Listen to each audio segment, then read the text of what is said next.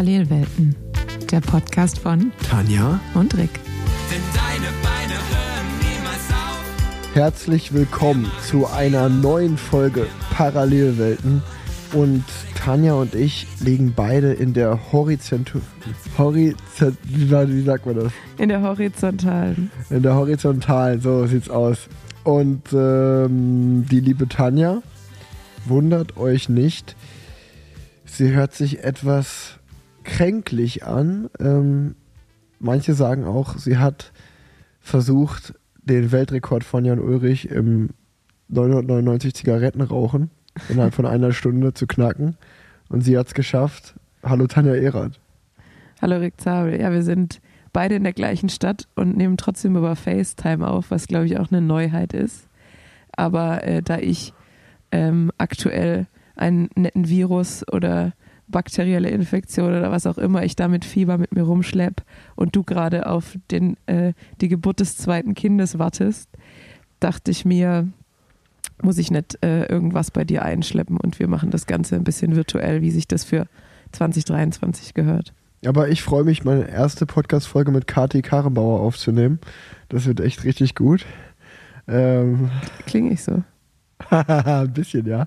Okay. Ähm, aber ich sag's dir so, wie es ist, Tanja. Ich bin auch, ähm, ich, also ich bin zum Glück nicht krank, aber ich bin gefühlt auch gerade so ein bisschen kaputt. Ich meine, es ist schon auch abends, aber es schneit in Köln einfach. Gefühlt ist wieder Winter. Ja, ich komme ja frisch von Mallorca und da hatten wir halt auch Schnee. Das heißt, der Schnee in Köln wundert mich nicht so sehr wie der Schnee auf Mallorca, muss ich sagen. Ja, da werden wir später zu kommen. Du bist ja wirklich in das, in dem, ja, wie sagt man, das Auge des Orkans bist du reingeflogen. Ja, Tatsache, ja. und ähm, hast dir gesagt, lieber mittendrin statt nur dabei. Aber ähm, wir fangen hier so ein bisschen low an, aber ich glaube, die Zuhörerinnen und Zuhörer wird eine tolle Folge erwarten. Ich muss ehrlicherweise sagen, ich freue mich, mit dir zu sprechen. Es ist ja schon wieder länger her und es ist auch immer für mich wie so eine kleine Therapiestunde. Von daher freue ich mich jetzt auf die nächste Stunde, einfach mal mit meiner guten Freundin Tanja wieder ein bisschen zu quatschen. Ja, sehr gerne. Und ich glaube, äh, die meisten Zuhörer können wahrscheinlich auch mitfühlen, weil wenn ich nur in die Klinik schaue, da ist, glaube ich, die halbe, die halbe ähm, Belegschaft krank. Ähm, von den Urologen ist nur noch ein Operateur äh, in, in der Klinik. Das heißt, ich glaube, wahrscheinlich sind auch wahrscheinlich 50 Prozent unserer Hörer krank. Und dementsprechend ähm, nehmen wir die, nehmen wir die, holen wir die Leute eigentlich genau da ab, wahrscheinlich nämlich auch in der horizontalen äh, auf dem Sofa. an alle Hörer und Hörerinnen, die jetzt gerade krank sind und wirklich den Podcast hören, macht euch doch noch mal einen Tee, mummelt euch schön ein, holt euch eine Decke, geht ins Bett oder auf die Couch. Das wird die, das wird so eine kleine Kuschelfolge bei Plan Z heute mal. Ähm, ja, würde ich so sagen. Ähm, tut euch, tut euch die Ruhe an, lasst euch berieseln, macht vielleicht auch einfach mal das Handy aus, legt das komplett zur Seite, hört uns nur zu und ähm, für die Leute, die diese Folge immer beim Rollefahren hören, hört auf mit dem Scheiß. Steigt jetzt auch einfach mal ab von der Rolle. Weißt du, so, heute ist der Moment, macht euch ein Bier auf, nimmt eine Tüte Chips. So, heute, heute lassen wir den lieben Gott mal äh, einfach einen guten Mann sein. Dementsprechend, äh, ja, das wird eine Kuschelfolge. War das jetzt gerade das erste Mal, dass du ein Sprichwort richtig benutzt hast? Ich glaube schon. Das könnte sein. Ähm, ich wollte noch zum Thema Tee ein kleines Shoutout verteilen an Sven von Ryzen, der äh, heute Morgen was bei mir abgeholt hat und äh, mir dann zwei Beutel seines Lieblingstees mitgebracht hat, hat die sehr, sehr lecker waren. Deshalb nochmal vielen Dank, äh, Sven, für die nette Lieferung. Ja, ähm, apropos Wise, wenn wir gerade schon mal da sind, äh, da muss ich doch direkt mal ähm, thematisch einsteigen, denn vielen Dank erstmal für das ganze Feedback. In der letzten Folge ging es ja um das Thema War, unsere Cycling Community in Köln, ähm, und wir haben wirklich sehr viel Feedback bekommen. Ich glaube, viele sind auch erst über den Podcast aufmerksam geworden auf War und ähm, haben somit zum allerersten Mal beim letzten Samstag war das ja beim Strade Colonia teilgenommen. Ähm, wir waren wirklich äh, begeistert, wie viele Menschen daran teilgenommen haben. Und auch, ähm, es war das erste Event bei unseren FreundInnen von Wisen, ähm, die auch, glaube ich, es ganz cool fanden. Ähm, und ja, einfach mal danke dafür. Ich glaube, der Olli hat mir gesagt, Rick, sag mal im Podcast bitte, wir können gar nicht so vielen Leuten antworten, wie uns geschrieben haben. Und auch die ganzen Radvereine um Köln herum, die ja irgendwie äh, netzwerken wollen. Wir haben das zur Notiz oder ja, wir haben das auf dem Schirm. Ähm, wir versuchen das peu à peu äh, zu beantworten, aber wir haben natürlich auch unsere eigene Agenda, die wir verfolgen. Dementsprechend aber wirklich vielen Dank äh, für das ganze Feedback und äh, auch nochmal eine kurze Werbung an der Stelle, denn wir haben äh, das War-Trikot gerade frisch auf den Markt gebracht. XS und XL ist leider schon ausverkauft, aber S, M und L ist noch zu haben. Es ist ja stark limitiert auf 77 und ähm, da sind gar nicht mehr so viele da. Von daher, wenn ihr das War-Trikot, die Frühjahrsedition haben wollt, schlagt am besten zu. Auch eine witzige Konstellation, dass ausgerechnet die extremen Größen ausverkauft sind. Ja, so ist es. Aber da produziert man natürlich fairerweise ja, auch am stimmt, wenigsten. Stimmt. Das ist mir gerade, als ich es gesagt habe, auch eingefallen. Ähm, Tanja, du warst auf Mallorca. Wie war's? Hast du klassisch überzogen und bist jetzt krank oder wie soll ich das Trainingslager verstehen? Na, ich glaube, der Grund, dass ich krank bin, äh, hat andere äh, oder ist, hat, ist anderer Natur. Ähm, da ist Natur auch das beste Stichwort. Wir sind nämlich freitags angekommen. Da war es schon so ein bisschen durchwachsen. Ähm, das Wochenende war so, sag ich mal, okay. Und dann ging einfach die Welt unter äh, auf Mallorca. Also wir hatten wirklich Schnee, Regen, Hagel. In den Bergen hat es, glaube ich, bis zu zwei Meter geschneit. Ähm, und es gab Böen bis 100 km/h. Das heißt, auch an irgendwie rausfahren im, im Regen und den Regen mal akzeptieren für eine Stunde war auch nicht zu denken. Ähm, ja, und äh, in der Nachfolge waren alle Anstiege eigentlich gesperrt. Also man konnte selbst im Inland, wir dachten dann, okay, Randa, äh, da wird schon nichts sein, weil der wirklich nur im Inland so äh, solitär steht und nicht irgendwie vom, vom Gebirge umgeben ist. Aber selbst der war gesperrt. Das heißt, wir haben dann eigentlich äh, nach, den, nach dem Wochenende, das wir auf Mallorca verbracht haben, nur noch äh, Inlandsflachfahrten gemacht, weil sobald wir uns irgendeinem Anstieg genähert haben, ähm, ja, war die, war die Straßensperrung direkt aufgebaut. Ähm, und äh, da Mallorca, glaube ich, auch nicht wirklich auf Wetter dieser Art vorbereitet ist, hatten wir dann im Raum Bunyola, wir hatten so eine Finca mit, äh, ich glaube, zehn Leute waren wir insgesamt, ähm, hatten wir im kompletten Raum Bunyola Stromausfall. Einmal knapp vier Stunden, einmal 14 Stunden und nochmal ein paar Stunden. Ähm, dementsprechend ging die Heizung nicht, äh, die Toilettenspülung hat nicht funktioniert, ähm, der Kühlschrank hat nicht funktioniert, die Waschmaschine, das WLAN war aus und äh, weil die ganzen Funkmasten auch betroffen waren, hatten wir auch kein Handynetz. Das heißt, es war so ein bisschen äh, oldschool und wir saßen da mit Kerzenschein und äh, einer Dosis Cerveza und haben uns über das Leben unterhalten. Also es war auch ganz nett und ein Extremurlaub der anderen Art. Und äh, an den sonstigen Tagen haben wir trotzdem, glaube ich, ganz gut Kilometer gemacht.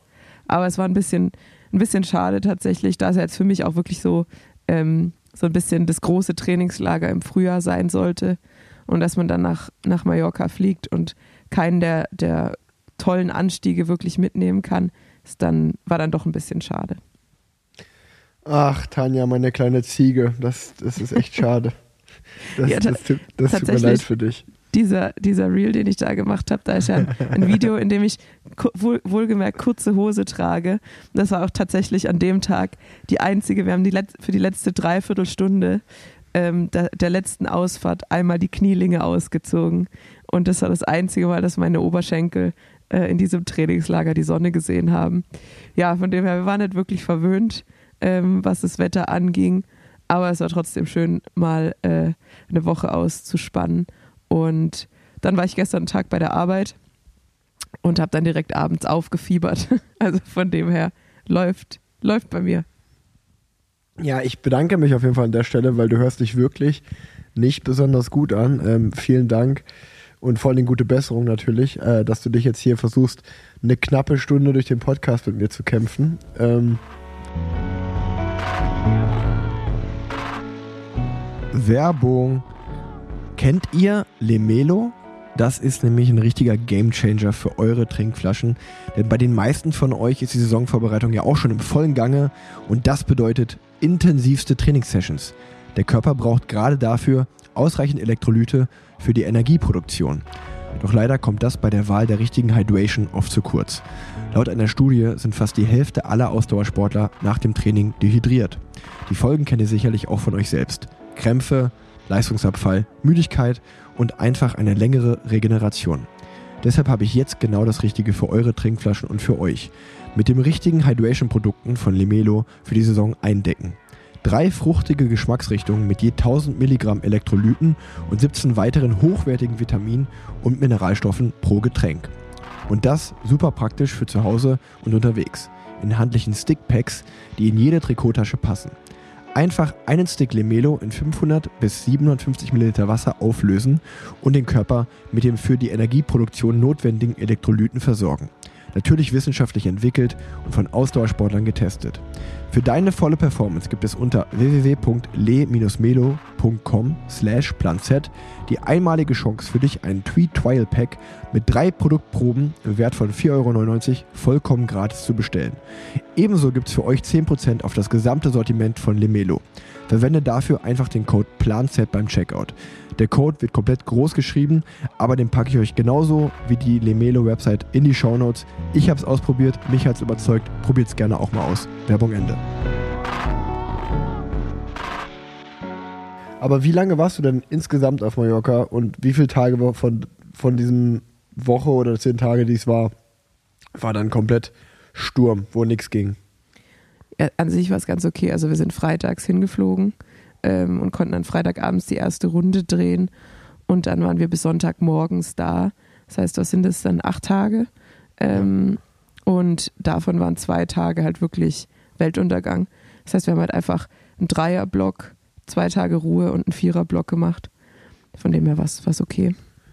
Und wer war, du, du sagst, es waren zehn Menschen vor Ort. Ähm, wie war die Konstellation? War eher so, dass viele sich gedacht haben, oh geil, äh, jetzt habe ich einen geplanten Ruhetag und die haben gechillt oder ist es eher so super nervös gewesen, dass, dass die Leute Hummeln im Arsch hatten, weil sie ja extra zum Radfahren nach Mallorca geflogen sind und dann konnten sie kein Rad fahren und dann waren sie so genervt und waren, ähm, ja, sind den ganzen Tag so durch die, durch die Finker getigert und haben irgend, irgendwas gemacht, um irgendwas zu machen. Äh, sowohl als auch. Also ich war da mit dem kompletten Team Colonia Kids eigentlich. Ähm, also zu, zunächst waren es, äh, lass mich rechnen, sieb, sieben Männer und ich, meine ich. Und dann kam irgendwann überraschungsmäßig noch äh, die Frau und das Kind äh, eines der Teammitglieder von Lennart äh, zu Besuch. Ähm, und am ersten Tag wurde, wurde das Wetter sehr gut angenommen und es wurde ein Star Wars Marathon äh, gestattet und äh, schon am Mittag ein paar Dosen Bier geöffnet von den ganz motivierten Kollegen. Und ähm, am zweiten Tag wurde es dann aber schon ein bisschen unruhig und äh, die ersten haben sich überlegt, was sie, was sie machen können und wir haben dann den, den, die Tischtennisplatte ins Haus geräumt, weil die bei den 100 km/h Böen auch durch den Garten geflitzt ist und dann haben wir ein Ping-Pong-Turnier Turnier gestartet. Ähm, also ja, das, das heißt, für einen Tag hatten wir dann ein bisschen Ping-Pong-Trainingslager. Ah, das hört sich doch okay an. Also ich muss sagen, als junger, junger Rennfahrer oder Radfahrer hat mich auch sowas wirklich umtrieben und ich habe dann auch mit Sixpacks von Wasserflaschen oder irgendwie macht man ja dann Core-Training oder so ein Fitnessprogramm, was auch immer. Aber umso älter ich werde, nehme ich so Schlechtwetterruhetage einfach so hin und ähm, denke mir, ach, wird auch schon wieder gutes Wetter, dann kann ich immer noch Rad fahren. In der Ruhe liegt die Kraft. Also ähm, ja, absolut. Ich glaube auch wirklich, der, der einzige äh, Downer war halt wirklich diese, dieser Stromausfall. Am ersten Abend war es, wie ja. gesagt, sehr romantisch. Aber ja, wenn man dann mit zehn Leuten im Haus ist oder mit neun ähm, und die Toilettenspülung funktioniert nicht mehr, dann ja, wird es okay, auch, auch zäh. Aber wir hatten zum Glück äh, einen Pool im Garten und einen Eimer. Das heißt, es wurde dann immer Poolwasser geschöpft und nachgespült. Äh, das hat dann ganz gut funktioniert. Aber wie gesagt, es war mehr, mehr Survival Camp als Trainingslager. So hat sich zumindest an den zwei Tagen angefühlt. Okay, das, das hört sich aber dann wirklich sehr spartanisch an. ja. Ähm, ja, auf jeden Fall, auf jeden Fall ein paar neue Erfahrungen gemacht. Ähm, jetzt bist du ja krank und du bist zurück in Köln. Aber ich habe mir heute Nachmittag gedacht, als ich auf der Rolle gesessen habe, eigentlich gar nicht mal so ein schlechter Tag, um krank zu sein, weil ja auch Paris-Nizza und Tirreno Adriatico momentan ist und du einfach Radrennen schauen kannst nachmittags. Habe ich aber tatsächlich gar nicht gemacht, muss ich sagen. Okay, dann, dann hast du natürlich jetzt meinen Übergang komplett zerbombt, weil ich ähm, mit dir über diesen neuen Zeitfahrmodus reden wollte. Ähm, bei Paris-Nizza hast du es mitbekommen, was da eingeführt worden ist. Nee, aber es ist ja noch, das ist jetzt noch viel besser für alle Zuhörer, die es nämlich nicht mitbekommen haben, äh, wie ich. Kannst du es jetzt äh, ausführen? Also heute war die erste, äh, heute war die dritte Etappe bei Paris-Nizza. Ähm, die ersten beiden Etappen sind einfach ganz normal in einem Sprint geendet. Ähm, und heute war, ich sag mal, für die Gesamtwertung die erste größere Prüfung. Und Teamzeitfahren sind ja in der Vergangenheit wirklich weniger und weniger geworden. Ähm, und ähm, die ASO hat sich aber jetzt sozusagen einen neuen Modus einfallen lassen. Normalerweise ist beim Teamzeitfahren der Modus so, dass, korrigiere mich gerne, wenn ich falsch liege, aber der vierte oder der fünfte Fahrer des Teams gewertet wird. Das heißt, ähm, ja, man muss natürlich versuchen, dann als Team zusammenzubleiben und mit mindestens vier Fahrern das Ziel zu erreichen. Dementsprechend darf man, wenn man mit sieben startet, wie es bei Paris Nizza der Fall ist, drei Fahrer verlieren auf dem Weg, beziehungsweise dürfen die sich aufopfern und man muss zu viert das Ziel erreichen. Ähm, nun ist es aber so, bei, bei der diesjährigen Mannschaftszeitfahren wurde der Modus geändert, dass nur noch die Zeit des ersten Fahrers fürs Team gilt ähm, und ähm, sozusagen, es gibt dann keinen Einzelsieger, es wird immer noch ähm, in, also es gewinnt immer noch ein Team, aber es wird eben nur die erste Zeit des besten Fahrers gewertet und alle Fahrer kriegen die Einzelzeit in der Gesamtwertung. Dementsprechend ähm, ändert das den Modus so, dass es Sinn macht, zumindest gerade auf den letzten zwei, drei Kilometern, eigentlich, wie es beim Sprint der Fall ist, ein Leadout zu fahren, dass sich wirklich eigentlich bis auf der Teamkapitän oder der Teamkapitän und der Co-Kapitän alle Fahrer aufopfern, damit diese beiden Fahrer dann sowohl für die Gesamtwertung eine gute Zeit haben, als natürlich auch ähm, ja, eine möglichst schnelle Zeit mit dem Team zu fahren, um in dem Tagesergebnis gut abzuschneiden. Ich hoffe, ich habe das einigermaßen ordentlich erklärt. Ich finde ja. Und ähm, dementsprechend habe ich mir das heute, ähm, ich war früh im, im Gym und hatte dann nachmittags eine kleine äh, Session auf Swift. Und dementsprechend habe ich mir gedacht, ach komm, das schaue ich mir doch mal an. Ähm, und ich muss sagen, das ist eigentlich, kann man das auch alles so lassen, wie es vorher war. Also, ich, also das, meine Meinung dazu ist, das braucht es jetzt nicht. Carsten Miegels hat in der Live-Reportage oder beim Kommentieren erzählt, dass es gar nicht so ein ganz neuer Modus ist, dass es das sogar schon mal gab. Vor 20 Jahren wurde es schon mal ausgetestet, wo bei der Mittelmeerrundfahrt. Also ist es streng genommen eigentlich nur ein alter Modus, der jetzt mal wieder rausgekramt wurde und ausprobiert wurde. Und ähm, es ist dann doch eher so ein bisschen befremdlich, wenn man sieht, dass dann am Ende ja ein einzelner Fahrer auf dem Zeitfahrrad da irgendwie sprintet, anstatt drei, vier Fahrer. Ähm, und das macht so ein bisschen, also ich finde, der Teamzeitfahren ist schon eine sehr, sehr schöne Disziplin. Ähm, und es ist ja gerade cool, dass es ist ja immer ein bisschen schwierig, weil wir sagen, wir sind eine Teamsportart, aber in den ganzen Rennen gewinnt ja immer nur ein Fahrer oder eine Fahrerin. Ähm, und ich glaube, gerade das Teamzeitfahren ist dann so symbolisch dafür, dass wirklich da mal das ganze Team gewinnt und alle sieben Fahrer auf dem Podium stehen. Und dieser neue Modus macht das auch wieder so ein bisschen kaputt, wenn dann wieder nur für den Kapitän gefahren wird, anstatt dass man halt versucht, mit vier, fünf Fahrern ins Ziel zu kommen. Ähm, es war natürlich spannend zu sehen, welche Taktiken die verschiedenen Teams fahren. Ähm, weil wirklich die meisten dann wirklich wie ein Leader am Ende gefahren sind. Aber ehrlicherweise sind die starken Teams alle, ich würde sagen, bis also das Teamzeit von heute war 32 Kilometer und ich würde sagen, die meisten Teams sind wirklich, die haben vielleicht ein, zwei Fahrer für die erste Hälfte aufgeopfert und dann sind sie mit vier, fünf Fahrern auf die letzten ein, zwei Kilometer gegangen, weil es dann schon auch einen Sinn macht, einfach mit möglichst vielen Fahrern zusammen zu bleiben. Und dann war wirklich eigentlich nur der letzte Kilometer, die letzten 500 Meter, wo sich dann ein Fahrer nach dem anderen aufgeopfert hat. Ähm, und somit war es gar nicht so groß anders.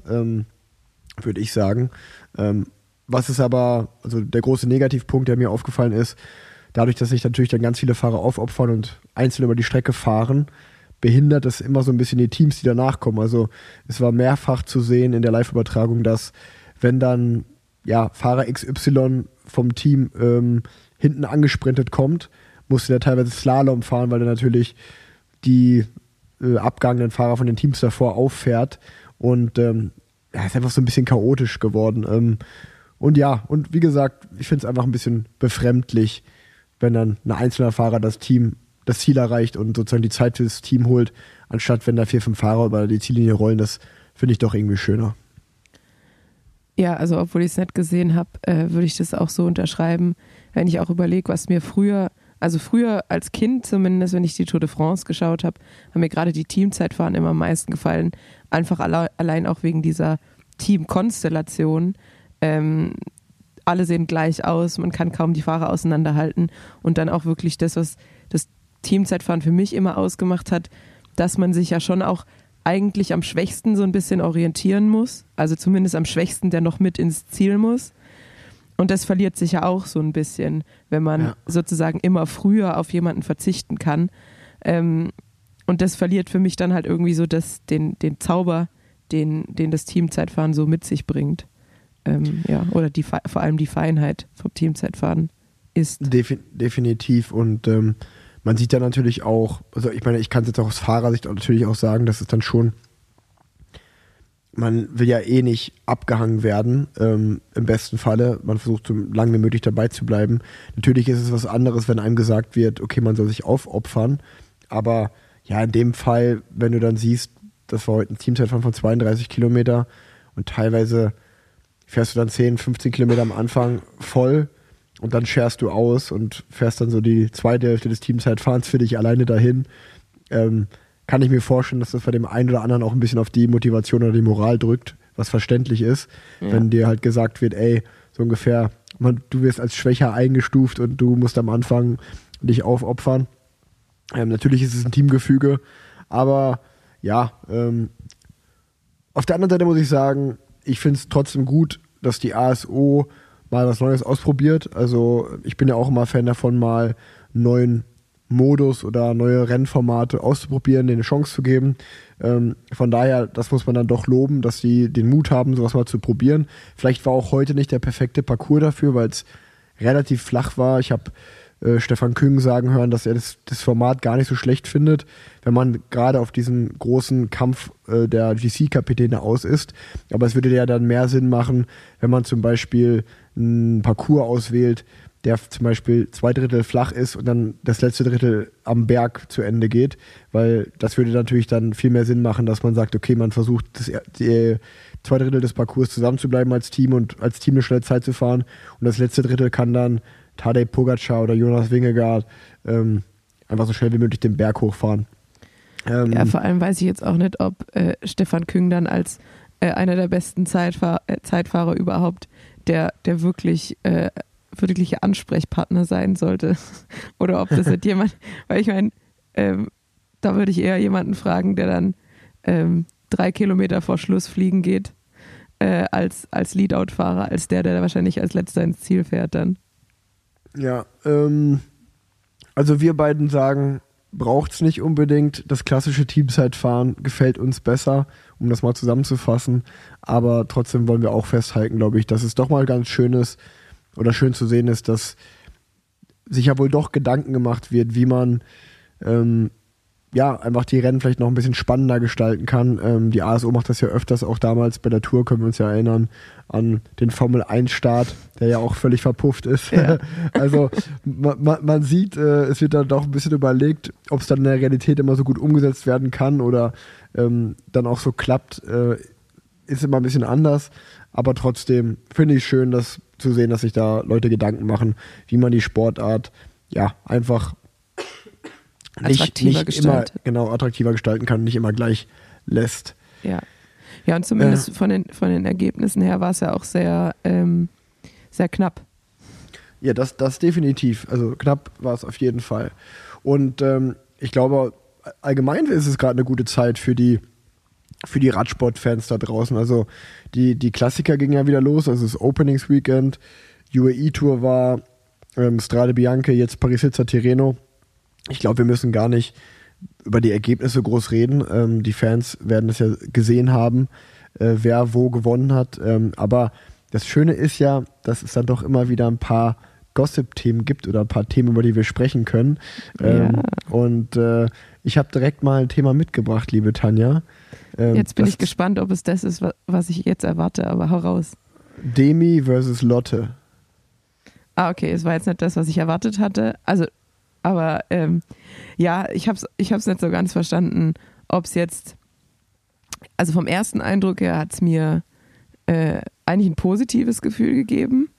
Also, dass es halt eher so ein, wie so ein Ja, hol, Ortsschild-Sprint hol, war. hol, mal, hol mal die Hörerinnen und Hörer vielleicht erstmal kurz ab, Okay, ähm, was die Situation ist, über die wir gerade reden. okay, für alle, die die Strade jetzt nicht gesehen haben, ähm, bei, den, bei den Damen, äh, Kristen Faulkner, meine äh, ehemalige Teamkollegin, hat ein relativ langes Solo und auch zwischenzeitlich äh, eine relativ große Führung und äh, wurde dann, ich glaube, knapp 700 Meter vor Schluss, einem ikonischen ähm, Schlussanstieg nach Siena, äh, von Demi Vollering und Lotte Kopecki eingeholt. Lotte Kopecki ihrerseits letztjährige Gewinnerin von Strade Bianche. Und ähm, dann sind die beiden im Endeffekt ein Finale gegeneinander einander gefahren, zu dem Zeitpunkt, wo sie, wo sie Kristen eingeholt hatten.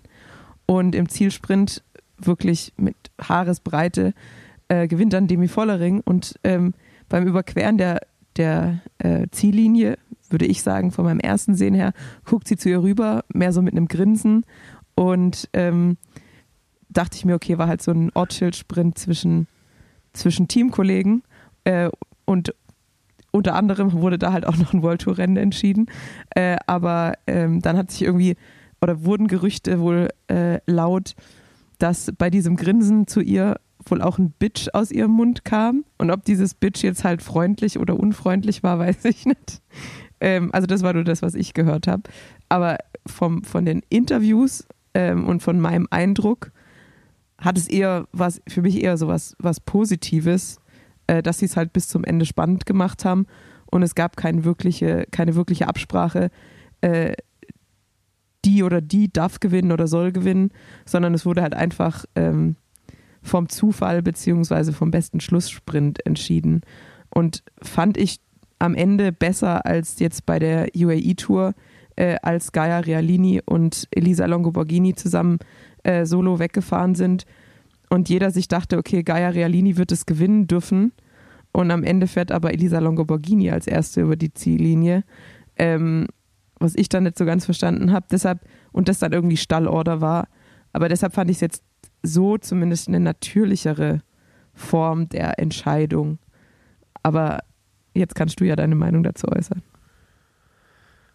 Ähm, ja, genau. Ich glaube, es gibt verschiedene Diskussionen erstmal, die man da führen kann. Die erste Diskussion wäre ja für den Fall, dass zwei TeamkollegInnen oder zwei Teamkollegen zum Zielstrich zusammenkommen und es ist klar, beide, eine von beiden wird das Rennen gewinnen, ist ja die erste Diskussion, die man führen kann.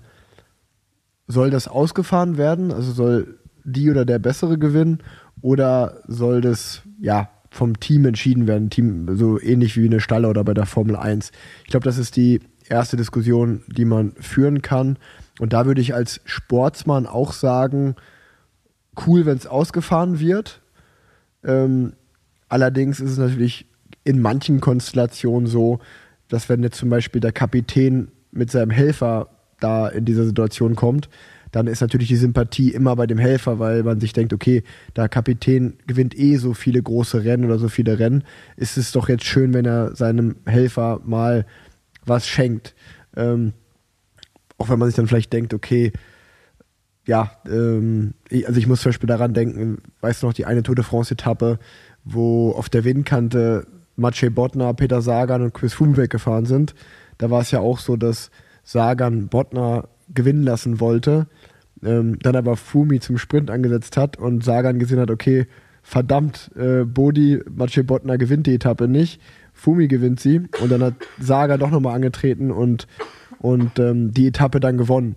Und ähm, er konnte sich sichtlich nach nach dem Sieg der Tour de France-Etappe nicht freuen, weil er gesagt hat, ah, schade, dass Fumi so stark war. Er hatte eigentlich gehofft, dass Bodi halt äh, seine Tour de France-Etappe dort gewinnen kann. Ähm, oder ein zweites Beispiel, was mir einfällt, ist die deutsche Meisterschaft auf dem Sachsenring, war das, glaube ich, äh, vor ein paar Jahren, als Markus Burkhardt, Maximilian Schachmann und Andreas Schillinger zu dritt weggefahren sind von Borans Grohr, wo auch klar war, Bora macht das Podium unter sich aus. Und ähm, da wurde dann ähm, ja, eine Stallorder getroffen, dass Maximilian Schachmann, der natürlich ein junges Talent ist, äh, oder damals war bei Borans Grohe und der vor allen Dingen auch zur Tour de France äh, im, im, Team selektiert war, ähm, der sollte deutscher Meister werden, weil natürlich auch verständlicherweise der deutsche Meister mit zur Tour soll. Ähm, und Markus Burkhardt war schon mal deutscher Meister, ein oder zwei Jahre vorher. Dementsprechend sagt man dann auch so, okay, der war schon mal deutscher Meister. Aber ich glaube, damals hat sich jeder gedacht, ah, Schilly, also Andreas Schillinger, das wäre natürlich super schön gewesen, wenn der da den äh, DM-Titel geholt hätte, weil der natürlich irgendwie so seit 10, 12, 15 Jahren Urgestein in dem Team ist, bei Borans Grohr und das halt so verdient hätte. Der ist wirklich immer der Edelhelfer und immer der Helfer gewesen. Und das wäre jetzt so einmal wo man gesagt hätte, dann, noch deutscher Meister, ein Jahr an dem Trikot fahren, ähm, super schöne Sache wäre das gewesen. Ähm, wo dann aber vom Team entschieden wurde, nee, Max Schachmann soll deutscher Meister werden, aufgrund der Tourselektion. Das deutsche Meistertrikot muss mit zur Tour, was man natürlich aus Teamsicht verstehen kann. Aber aus persönlicher Sicht hätte man das damals Chili gewünscht. Ähm, von daher sieht man schon, die Diskussion, die wir gerade führen, soll man das ausfahren oder soll es irgendwie geschenkt werden, hängt auch ein bisschen von der Konstellation der Fahrer dann ab. Ähm, das ist zumindest meine Meinung, kannst du ja später was dazu sagen noch. Ähm, aber jetzt in dem speziellen Fall von Lotte Kopecki und Demi Vollering hatte ich das Gefühl, ähm, auch wenn gesagt wurde, das wird ausgefahren oder es kann gewinnen, wer auch immer, ich hatte auf dem letzten Kilometer eher das Gefühl, als wenn Demi Vollering sich sicher war zu gewinnen, als wenn das irgendwie für sie klar war, dass sie gewinnt. Und auf einmal ja, äh, schon als Lotte Kopecki 300 Meter vom Ziel antritt, dann ihr vorbeifährt, hatte ich schon das Gefühl, dass sie so ein bisschen sich wundert, so, hä, was macht sie denn jetzt? Und dann, als sie um die Zielkurve rumfahren, Lotte Kopecki dann halt wirklich zum Sprint ansetzt, ähm, war Demi Vollering fast so ein bisschen überrascht, weil sie dann auch noch sprinten musste und dann halt um Haaresbreite gewonnen hat. Und äh, das, was du auch gesagt hattest, das hatte ich auch in einem Bericht gelesen, dass Demi Vollering wohl Kütweif gesagt haben soll auf Holländisch, äh, was so viel wie bedeutet wie Bitch, was du ge gemeint hast. Und ähm, da weiß man natürlich jetzt nicht, ob das ernst gemeint war, dass sie sich wirklich über Lotte Kopecki geärgert hat oder ob das, wie es, wie es dann auch im Nachhinein von den beiden dargestellt wurde, so ein, so ein ja, sportlicher Witz sein sollte, sage ich mal, weil man sich halt gegenseitig dann doch ans Limit getrieben hat.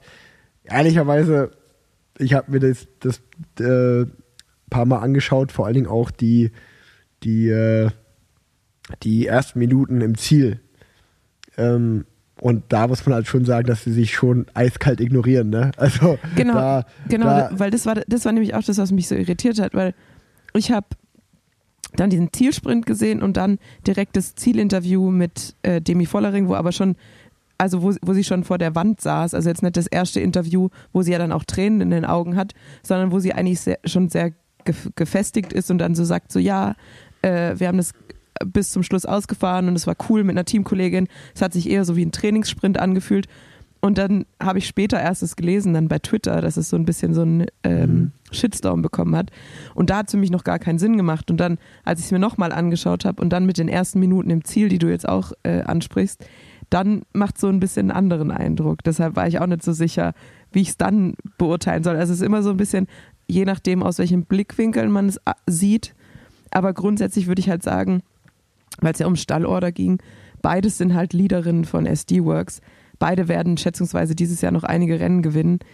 Ähm, deshalb fand ich es jetzt nicht so schlimm, dass die beiden gegeneinander gesprintet sind ähm, und sozusagen den, den, ja, der, der Bessere in dem Moment gewonnen hat oder der, der ja. ein bisschen weiter das, nee, das ich, ge ich gebe ich geb dir voll recht. Ich glaube, der Gedanke dahinter war ein bisschen, dass Lotto Kopecki schon mal Strade Bianchi gewonnen hat und Demi Vollering nicht.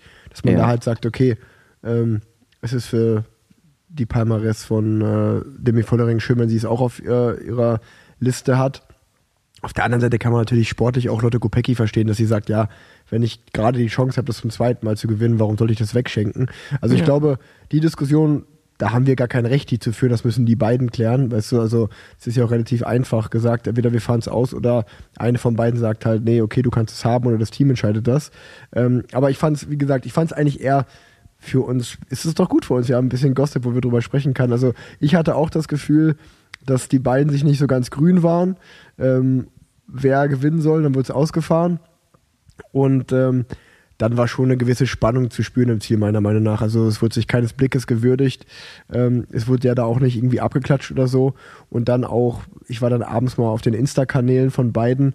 Danach wurde ja dann so übertrie übertrieben sich so getaggt und so ein bisschen so, ja, nee, wir sind Best Friends mäßig, ähm, wurde dann, äh, ja, das so ein bisschen hochgepusht. Also ich glaube schon, dass es da in dem Moment ein bisschen Spannung gab. Das wissen auch nur die beiden, wie gut die sich verstehen oder gute Freunde von denen.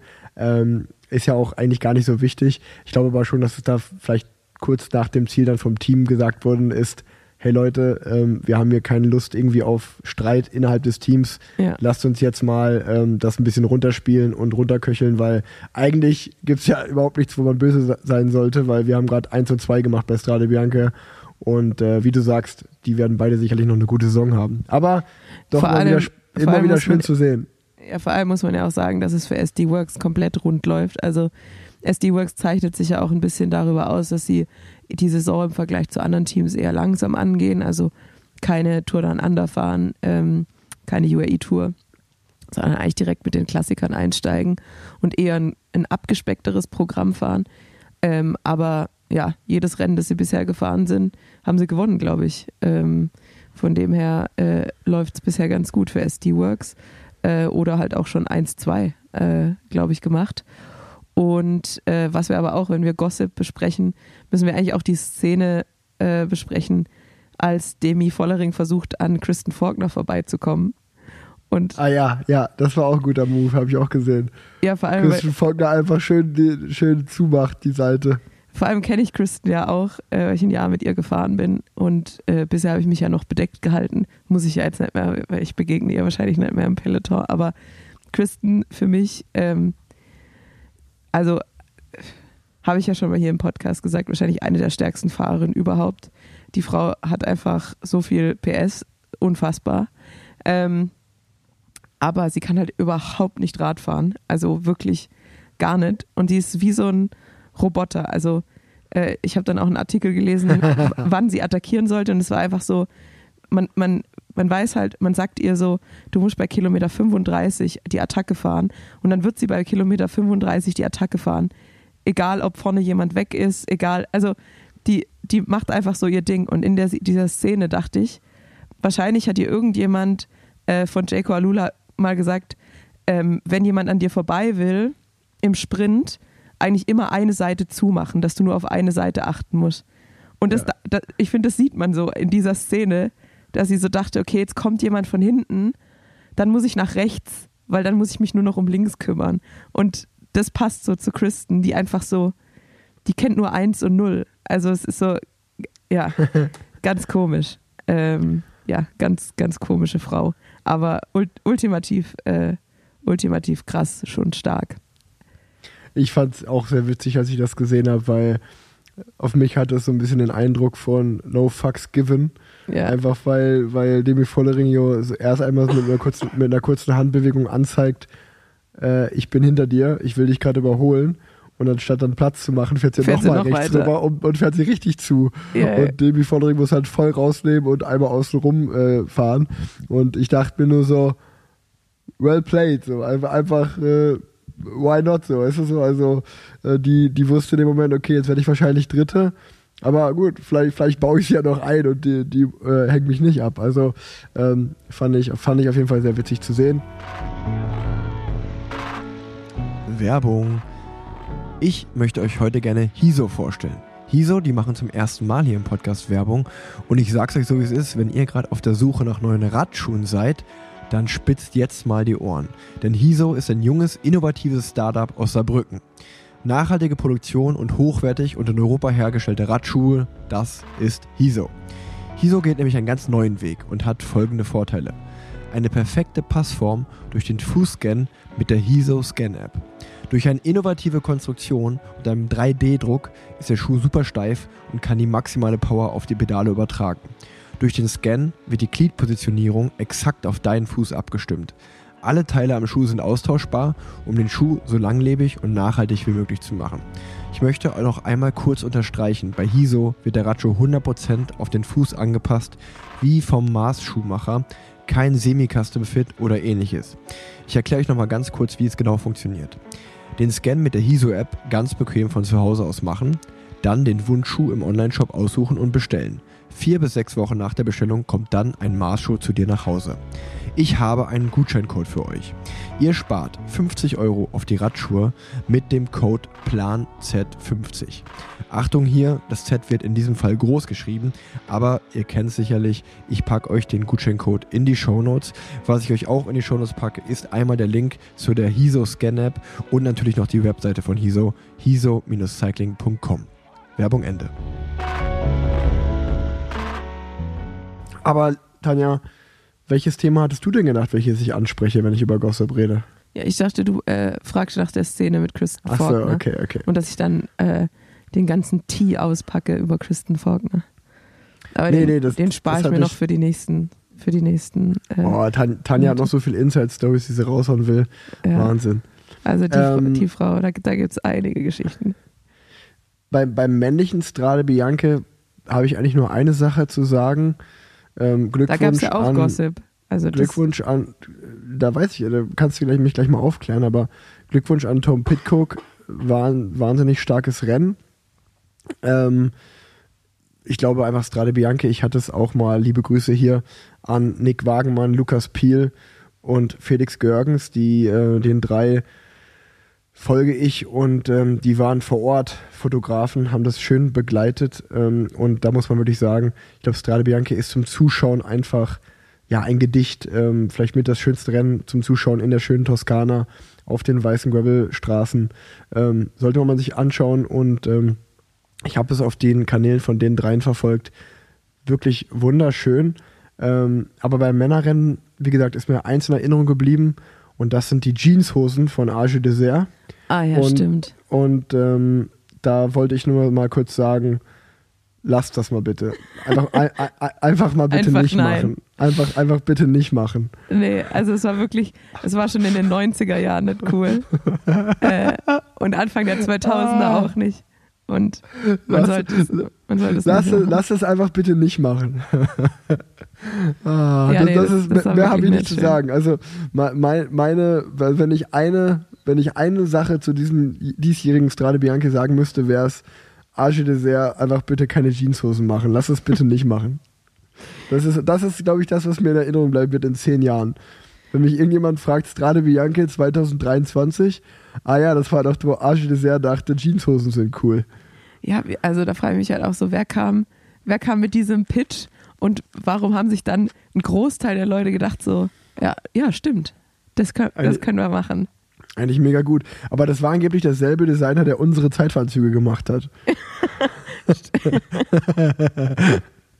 mit dem, schön mit der, mit der pinken Aussparung einmal beim Sitzleder vorne. Das, das ist schön im Intimbereich äh, betont. Ja, sehr schön. Ähm, ich, muss auch sagen, zu Strade, obwohl es ich, eigentlich gar nicht mein Rennen ist, es war es auch eins meiner Lieblingsrennen. Ähm, einfach ja, weil es wunderschön ist und äh, allein die Zielankunft einfach legendär ist. Ähm, und natürlich auch die Gravel-Abschnitte mega Spaß machen.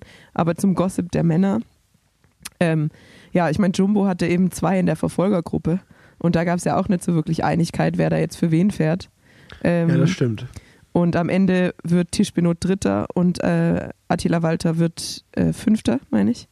Und äh, ja, ich glaube, das war für, für das, was, was ähm, Jumbo bisher an, an taktischer zugetrautes Rennen zu gewinnen und war not so amused mit seinem Teamkollegen. Ja, kann ich mir vorstellen, gerade wenn man äh, Köne Brüssel Köne die Woche vorher noch gewonnen hat. Ähm, aber auf der anderen Seite ist Dritter und Fünfter auch nicht so schlecht und ich war ehrlicherweise auch mal ganz froh, dass Jumbo Visma nicht das Rennen auch noch gewonnen hat, weil ähm, um mal ein bisschen persönlich über meine Rennen zu reden. Ähm, Ja, das wäre meine nächste Frage achso, gewesen. ähm, ähm, nachdem wir jetzt lange über mich gesprochen haben, äh, wollte ich eigentlich auch noch fragen, wie sieht's denn bei dir aus, du? du, ich, ich sitze ich sitz im, im verschneiten Köln und werde mir, ich habe meine Rolle schon aufgebaut für die nächsten zwei, drei Tage. Bis jetzt bin ich eigentlich ganz gut durch den Winter gekommen, aber ich glaube, ähm, das Wetter lässt zumindest nicht zu, die nächsten zwei, drei Tage aufs Rad zu gehen. Und ähm, ja, normalerweise bin ich ja zu der Zeit immer am Rennen fahren. Ähm, ich weiß nicht, wie oft ich schon Tirreno Adriatico gefahren bin und auch schon einmal Paris-Nizza. Aber dieses Jahr nicht, denn am 5.3. war ja ET vom, vom kleinen Fritz. Ähm, also mein zweiter Sohn steht ja an, die Geburt. Und ich bin sozusagen für eine gewisse Zeit freigestellt, ähm, um die Geburt nicht zu verpassen. Und ähm, Finde ich sehr löblich übrigens. Ich finde es nämlich immer total krass, wenn man äh, so mitbekommt, wie viele Fahrer irgendwie die Geburt ihres ersten Kindes äh, gefühlt verpassen, ähm, weil sie bei Ja, einem aber das Rennen wird sind. weniger. Das wird aber, also ich glaube, das passiert nur noch, wenn der Geburtstermin in die Tour de France fällt und dann liegt es auch oft an dem Ehrgeiz des Mannes, ähm, weil er dann die Tour lieber fährt, als bei der Geburt dabei zu sein. Ja, das kann sein. Ich Ich glaub, glaube, bei da- ich- Cortina war das doch jetzt so. Ja, ja. Ich glaube, da muss man schon ehrlich sein. Also, ähm, das Team kann einen ja nicht wirklich zwingen. Beziehungsweise, wenn mein Team jetzt zu mir gesagt hätte, du musst Tirreno Adriatico fahren, Ja, und das wäre für mich äh, gleichbedeutend mit gewesen, die Geburt zu verpassen, dann ähm, hätte ich gewusst, für was ich mich entscheide, äh, nämlich zu Hause bleiben, hätte ich es darauf ankommen lassen.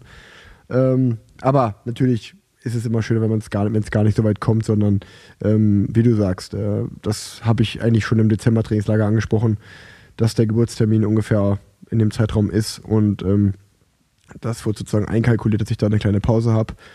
Ähm, und dementsprechend ähm, war, glaube ich, äh, ja, über die Rennen Argentinien und Almeria, über die Rennen hatten wir, glaube ich, schon gesprochen. Und ich bin in der Zwischenzeit dann noch zwei Rennen in Spanien gefahren. Also nicht allzu viele Rennen bis jetzt, ähm, aber die beiden Rennen, die ich äh, in, in Belgien gefahren bin, meine ich, ähm, König Brüssel Kürne und Grand Prix Samin, hätten nicht unterschiedlicher laufen können. König Brüssel Kürne war eher ein Schuss in den Ofen, das lief eher beschissen.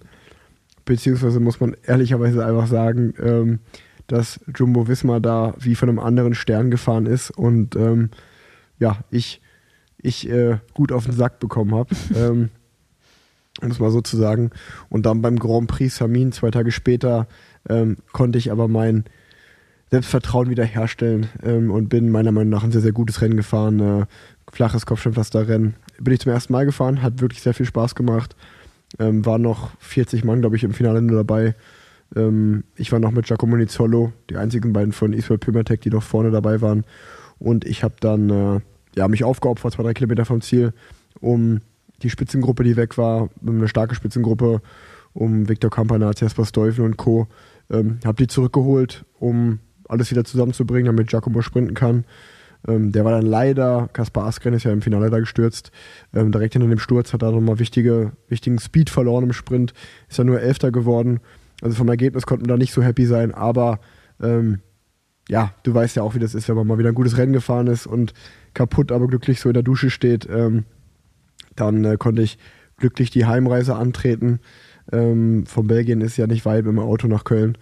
Und ähm, ja, seitdem halte ich mich fit, trainiere ordentlich und fleißig ähm, und warte eigentlich, ähm, dass es jeden Moment oder jeden Tag losgeht. Aber wenn ich mir das Wetter hier in Köln anschaue, kann ich auch verstehen, dass man da lieber noch im warmen Bauch bleiben will. Ja, absolut verständlich. Ja, wir haben auch sehr wohlwollend äh, aus dem Trainingslager deinen Auftritt bei Lissamin betrachtet. Und es wurden so Kommentare äh, rausgehauen wie, "Ja, das kann er einfach, der Zabel. Das macht er schon gut. Ja, wenigstens etwas. Ein bisschen, solange es nicht allzu viel berghoch geht, ein bisschen Posi fahren, ein bisschen Kopfsteinpflaster. Ähm, das das kriege ich noch hin. Ähm, Vor allem muss man auch sagen, Lysamin ist wirklich ein richtiges Ekelrennen eigentlich. Ja, ja, das stimmt. Also ich, ich bin zum ersten Mal gefahren und ähm, es hat Potenzial auf jeden Fall einer meiner Rennen zu werden, die ich, die ich gerne wieder fahren würde. Äh, Ähm, Was, also, aber, aber auch nur, aber auch nur, weil, glaube ich, schönes Wetter war. Ich glaube, wenn da dieselbe Temperatur herrscht und es regnet, dann äh, sieht es schon wieder anders aus. Ja, genau, vor allem dieses, dieses Bergabstück mit, mit lauter äh, Verkehrsinseln in dieses erste Kopfsteinpflasterstück rein, mit der scharfen Ja, ja, Kurve. ja.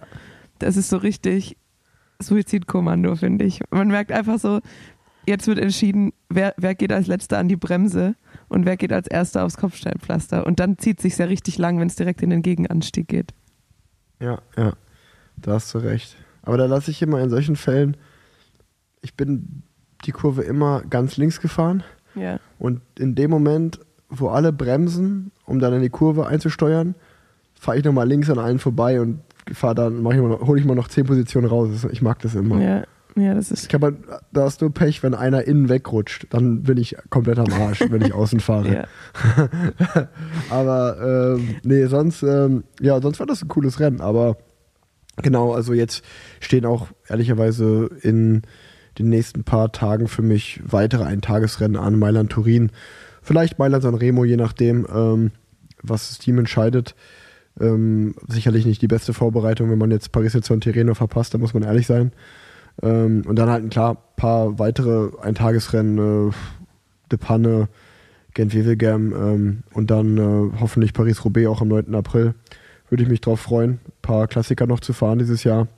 Und dann schauen wir mal, wie es weitergeht. Aber wie du es auch gerade angesprochen hast, ähm, ist es ja auch völlig okay, wenn ähm, man mal etwas raus ist aus dem Job, sag ich mal, beziehungsweise man ist ja nie, nie, nie wirklich raus. Ich muss mich ja trotzdem noch täglich trainieren, aber zumindest hat man mal eine ruhigere Rennphase, weil man halt familiär zu Hause eingebunden ist und ehrlicherweise wird es ja auch nicht anders gehen, wenn ähm, Leo mit einem zweijährigen Kind und einem Neugeborenen kann man ja auch nicht einfach sagen, ja, ich bin dann weg. Äh, man ist ja eben auch Teil dieser Familie und Ja. äh, muss dann ein bisschen unterstützen und ähm, das ist dann auch nicht irgendwie, oder das wäre, ich würde mich auch einfach schlecht fühlen, wenn ich mich dann direkt so ein bisschen auf Deutsch gesagt verpissen würde und oder meine Mama oder ihre Mama anrufen würde und die müsste dann ein bisschen helfen. Ich glaube, ähm, das ist schon ganz okay, dass man das als Familie zusammen durchsteht und ein bisschen ein paar Tage für sich hat.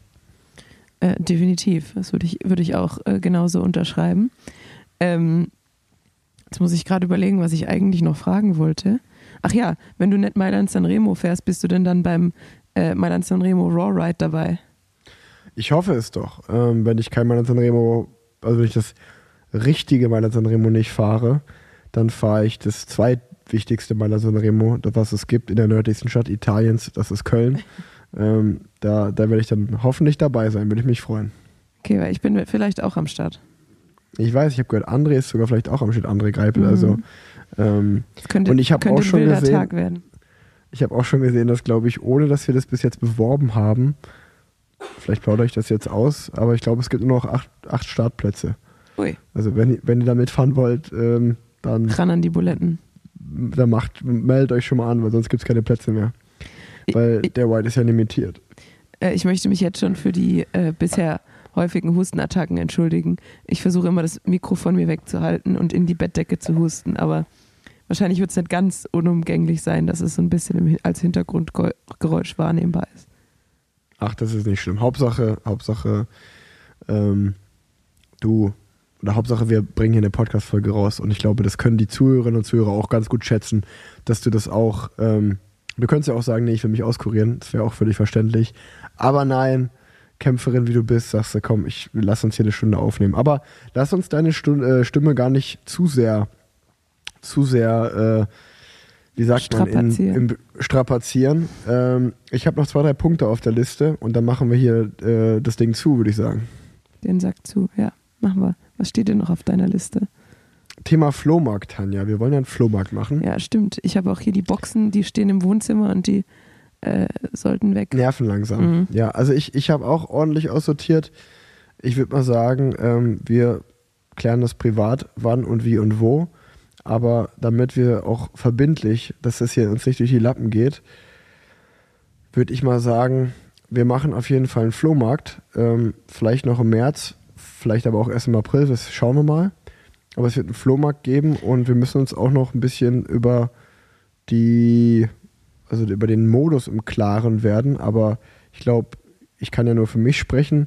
ich kann von meinem Teil sagen, dass ich mich freuen würde, ähm, vielleicht, ich sage das jetzt einfach mal live im Podcast, vielleicht können wir das ja bei Wisen auch im Innenhof machen, dass wir dann mal so irgendwie zwei, drei Stunden an einem schönen Tag ähm, unsere Sachen ausstellen und dann gegen eine Spende ähm, dürfte es gerne mitgenommen werden. Wir müssen auch noch, meine Erfahrung von meinem ersten Flohmarkt, den ich gemacht habe, wäre, dass man vielleicht so ein bisschen einen Modus einführt, dass alle Leute sich so maximal zwei Sachen aussuchen dürfen, dass nicht irgendjemand kommt und alles mitnimmt Ja, ähm, ja. und dann bleibt nichts übrig für andere, das ist ja auch schade. Ähm, und dann würde ich gerne entweder bei Wisen für United in Humanity spenden oder über diese Kampagne dann direkt ans Erdbebengebiet Türkei-Syrien oder so. Ähm, ja, Wür also Würde ich gut finden. genau, ich hatte ja immer äh, Ärzte ohne Grenzen auf dem auf dem Schirm. Stimmt. Das, das war dein Programm, hattest du gesagt schon, ja. Genau, das pa- also weil ich da halt immer denke, da kommt es immer da an, wo es eigentlich äh, gebraucht wird, egal egal wo. Ähm, aber ja, Wird ich auf jeden Fall sagen, gespendet, ich glaube, das kann man sagen. Genau. Und realistischerweise würde ich wahrscheinlich auch April sagen. Zum einen, weil du gesagt hast, gutes Wetter und es sieht im März irgendwie noch schwierig aus.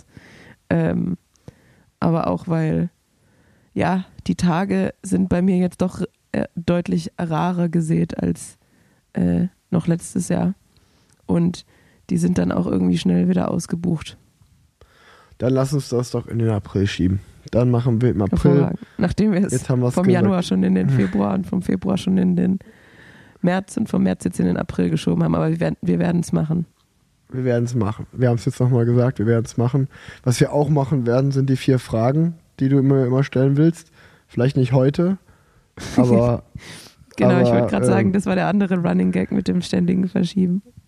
ja. Ähm, aber ich habe trotzdem noch eine, Fra ich hab noch eine Frage an dich mitgebracht. Ja, hau raus.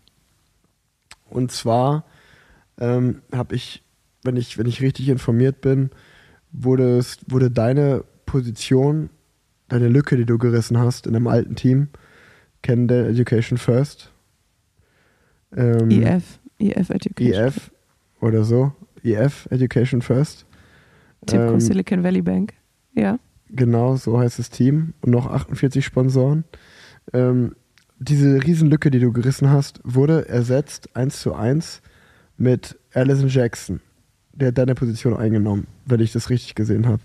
Und jetzt frage ich mich, kannst du nicht gut genug tanzen? Ähm, also ich weiß jetzt nicht, ob ich mich äh, eins zu eins ersetzbar fühle. ähm, und äh, wahrscheinlich kann ich nicht ganz, also ich weiß nicht, ob es am Tanzen liegt oder ob ich einfach mehr, äh, mehr Würde verspüre. ich, ähm, Was hast du jetzt gesagt? ja, also keine Ahnung, ich, ich bin einfach zu alt für dieses TikTok. Ähm, ich kann damit nicht ganz warm werden, aber jedem das seine. Aber ich, ich fühle mich, ich fühle mich nicht, äh, ich fühle mich nicht ersetzt. Nein, das war auch ehrlicherweise nur ein Gag natürlich. Äh, Ich weiß ehrlicherweise nicht, was Alison Jackson für ein Fahrertyp in ist. Ähm, ob ihr derselbe Typ ist, seid. Aber ich glaube, wenn man mal schmunzeln will oder ähm, ich sag mal, ich, ich pushe ja immer Leute, die ein bisschen anders sind und das muss man bei Alison Jackson schon sagen. Ich äh, schaut mal nach bei Instagram. Wer auf Tanzen steht, auf tanzende Radfahrerin, der ist bei dem Account richtig. Das kann man ja schon mal so sagen. Ja, das kann man so sagen. Auf meinem Account gibt es bestimmt auch genug Videos, wo sich andere denken, warum zur Hölle macht er das? Aber Ja, aber das Deswegen- ist, also für mich ist es ein komplett anderes Level. Aber ich, wie gesagt, vielleicht liegt es am Alter, obwohl ich glaube, wir sind in einem ähnlichen Alter. Aber ähm, mir, schade, du, du gehst gar nicht so darauf ein. mir ist, mir ist Ich, zu ich habe gedacht, dich triggert das mehr. Ich habe hab gedacht, das triggert dich ein bisschen mehr. nee, gar nicht. Ich bin Du, ja. du, du, bist, du bist einfach nur, du bist jetzt gerade einfach so eine, so eine alte Boomerfrau, die einfach nur abwinkt. Ach komm. Davon, Aber was- damit will ich nichts zu tun haben. Die Frage ist ja, was du tr triggern wolltest, dass ich jetzt anfange zu tanzen, oder? Nee, das ist einfach mal so ein bisschen, einfach mal, ich dachte, ich kann so den, den Phönix aus der Asche holen, dass du so ein bisschen wütend wirst. Bisschen, ein bisschen mal rantest wieder. Ich mag die Rant-Tanja, die auch mal ein bisschen abrantet. Äh, Das war ja so ein bisschen Rent, aber also ich, ich, ich, es gibt ein Video, das mag ich sehr, als sie noch bei DSM gefahren ist, mit ihren Scheibenbremsen, hat sie dieses yeah, yeah, yeah, diesen. Stimmt, das ist gut. Das war, guter, das ja. war tatsächlich, das fand ich witzig. Ähm, die, die meisten anderen Videos äh, sorgen bei mir eher für dieses Jerks-Gefühl. Ein bisschen fre Ja. The Thema, Thema Serien. Ihr müsst auf jeden Fall alle Jerks gucken. Ihr müsst auf jeden Fall alle Wong gucken auf RTL Plus. Ist auch gerade eine sehr gute Serie von David Helmut. Ähm, kann ich auch mal empfehlen. Jetzt kommt, Weil ich- jetzt kommt Rick weil ich- Zabel wieder mit seinen TV-Hits. TV-Hits mit Rick Zabel.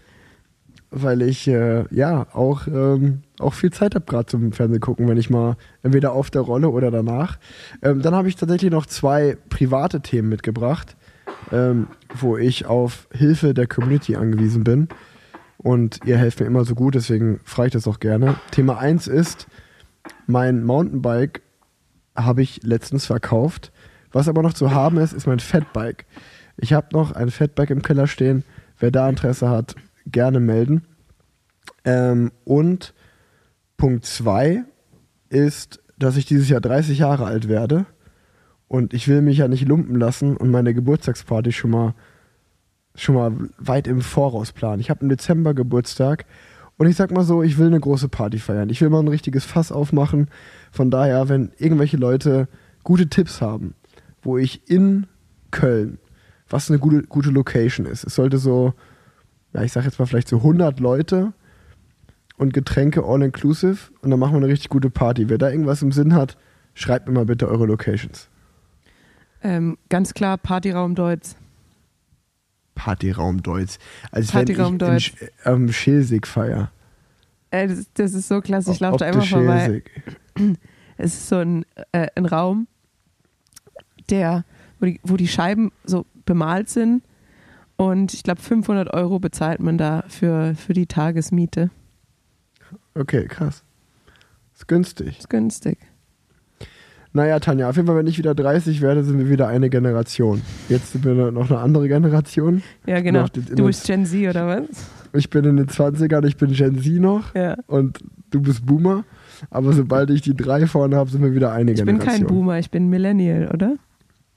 Ja, das, Das hatten wir doch schon das mal. stimmt. Das Das stimmt. Thema. Ach ja. Aber es ist Ähm, schön, dass du mich äh, auf noch älter einstufst. Ich bin auch äh, letztens von einer Kollegin auf 37 geschätzt worden. Das hat mir. Ähm, Krass. Einfach zwei Jahre jung geschätzt. ja, aber sie hat. äh, sie hat sich ganz gut rausgeredet. Sie hat gemeint, äh, wegen meiner Reife. Du hast ja Augenringe. Genau. Deswegen. Genau. Ich dachte wegen deinen Augenringen. Ah, ich wollte aber auch noch eine Sache ansprechen, die jetzt wirklich krass war. Ähm, ich war jetzt zwar ja nur einen Tag bei der Arbeit, aber am 1. März äh, ist ja die allgemeine Maskenpflicht abgeschafft worden. Und ich Ja. dachte, das dauert noch viel länger, bis es im Krankenhaus am, ankommt, aber tatsächlich kam es direkt bei uns im Krankenhaus an. Das heißt, als ich jetzt am Montag zur Arbeit kam, war es das erste Mal, dass man ohne Maske ins Krankenhaus laufen durfte. Und es war so ganz verrückt, einfach mal alle Kollegen ohne Maske zu sehen, außerhalb von einer Karnevalsparty. Und als ich dann in OP gelaufen bin, wo sonst immer so die FFP2-Masken lagen, dass man halt die FFP2-Maske frisch, immer, also immer eine frische in OP nimmt, lagen einfach nur noch normale Masken, so wie früher. Und das war, das war so richtig krass, weil in dem Moment hat sich wirklich so angefühlt, okay, jetzt ist die Pandemie durch. Also ich dachte so, Mhm. wenn man im OP-Saal wieder nur, nur in Anführungsstrichen normale Maskenpflicht hat, dann, schon dann schön. ist krass. Ja, Schon, schon schön. ja, schon schön. Hat halt immer Vor- und Nachteile. Ich finde es halt auch gut, dass man jetzt nicht mehr überall Masken tragen muss. Aber ich glaube, die Kombination aus Karneval und keine Maske mehr ist jetzt auch die Situation, dass bei Genau. euch die halbe Belegschaft halt krank ist. Ich wollte gerade sagen, genau. Und ich bin ja gestern dann auch äh, gerade st- stolz das erste Mal ohne Maske reingelaufen und habe dann, und hab dann abends richtig schön aufgefiebert. Vor allem war es grandios, weil ich, ich, äh, ich hatte gestern noch einen Frauenarzttermin, bin dann nach Bochum gefahren mit der Bahn. Dann habe ich schon so auf dem Hinweg gemerkt, so, okay, mir geht's nicht wirklich gut. Aber ich dachte dann so, okay, Trainingslager, Nachtrainingslager, Müdigkeit. Und als ich dann auf die Bahn zurückgewartet habe, war es einfach, äh, war mir schon ein bisschen übertrieben kalt. Und dann saß ich in dem doch noch verspäteten RE von äh, Bochum, Bochum nach Köln zurück. Natürlich krass überfüllt. Und dann ist irgendwie noch so ein schreiender, betrunkener Mann eingestiegen, der dann wirklich eine Stunde lang Monolog gehalten hat. Und wenn es einem ja wirklich nicht gut geht, Ich hab dir noch gesagt, fahr nicht immer mit deinem Vaterzug. Du bist langsam alt genug alleine. der hat übrigens heute Geburtstag, alles Gute, alles Gute, Happy. Birthday. ähm, und ähm, dann habe ich irgendwann gemerkt, weil ich habe dann meine Kapuze aufgesetzt, weil mir so kalt war. Und dann habe ich irgendwann gemerkt, dass die Kapuze die Hitze meiner Ohren reflektiert. Und dann dachte ich mir so, oh shit. ich glaube, das war's. Ach, ey, ja, krank sein ist echt beschissen. Ich wünsche dir gute Besserung. Ja, aber danke. Ich, ich muss sagen, für mich, ich bin immer so ein bisschen rastlos. Ich finde so, so ein bisschen, wenn es einem nicht so wirklich so wirklich komplett scheiße geht, dass, es, dass man wirklich Schmerzen hat, dass es unerträglich ist. Wenn man so dieses, ich sag's jetzt mal so, das entspanntere Kranksein hat, dass es klar ist, es geht einem nicht gut genug, um zu arbeiten und um was zu machen. Ja. Aber es geht einem so okay, dass man im Bett liegen kann und man schaut Fernsehen oder was auch immer, oder aber zwischendurch döst man mal weg. Dann finde ich das manchmal ganz gut, weil das einfach so eine erzwungene Auszeit ist, wo man sich so denkt, der Körper sagt einem jetzt, mach mal ruhig. Und dann, dann nehme ich das auch gerne mal an. Von daher, tu dir die Ruhe an, Tanja. Ja, theoretisch schon, aber es ist immer so äh, ein blödes Timing direkt nach dem Trainingslager, weil man ja auch weiß, okay, mein Körper ist jetzt gerade mit anderen Dingen beschäftigt. Ja, Regeneration wird, jetzt, wird jetzt auf keinen Fall groß geschrieben. Ähm, und dann natürlich auch irgendwie so ein richtig blödes Timing, einen Tag zur Arbeit zu kommen und dann krank zu sein. Äh, vor allem jetzt als Berufsanfänger denkt man dann so, ah, was denken jetzt die Kollegen, äh, obwohl die jetzt von der Reaktion her super nett waren. Aber natürlich fühlt man sich echt schlecht, gerade wenn es eh so ein hoher Krankenstand ist. Ähm, und man irgendwie denkt, okay, jetzt lass, lässt man die Leute im Stich. Ja, Ach, da bin ich aber auch so ein bisschen, äh, Ich wollte gerade sagen, das, das bist aber auch typisch du, Ja. Tanja, dass du immer so ein sehr, sehr hohes Pflichtbewusstsein hast. ja, ja, mein, Was ja, ich, was ja eine gute Sache Ich habe ist. ja meinen Papa heute angerufen, weil er, wie gesagt, Geburtstag hat. Und der hat dann auch gesagt, so, äh, also da hat er in der Erziehung doch irgendwas falsch gemacht. Ach, Tanja. Du, ähm, ich glaube, wir sind am Ende angekommen oder hast du noch was auf deiner Liste? Äh, ich habe tatsächlich heute gar keine Liste. Sehr gut. Dann habe ich nämlich ein letztes Mal würde ich nämlich noch ausholen, wirklich von einer Sache, die mein, die mein Herz erobert hat. Naja, gut, dann machen wir die, Nee. die Stunde 30 doch noch voll. Nämlich Wenn Rick Zabel schon sagt, dass er ausholt, dann, kann- dann muss es Nämlich- lang werden. The Man Who Wants to See It All ist eine Dokumentation auf Netflix. Ich weiß nicht, ob du sie schon gesehen hast. Not, Wenn not yet. nicht, schau sie dir auf jeden Fall an. Ich habe sie mir gestern angeschaut. Sie handelt über Heinz Stücke. Heinz Stücke kommt aus Westfalen, aus der Nähe von, ja, es liegt äh, aus Hückelhövel heißt das, glaube ich. Es liegt zwischen Detmold und Paderborn.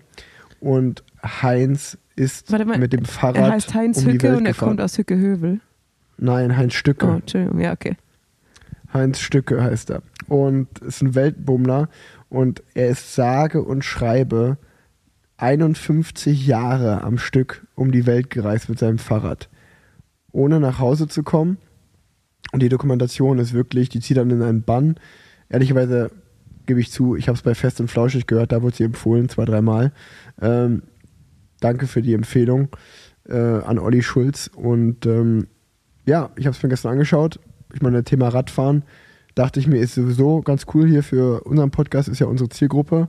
Aber ja, ist eine sehr inspirierende Doku, weil er wirklich, ähm, ja, es, es geht halt darum, dass man nie alles haben kann. Ne? Also es gibt wahrscheinlich keinen Menschen, der mehr gesehen hat von der Welt, mehr Abenteuer erlebt hat.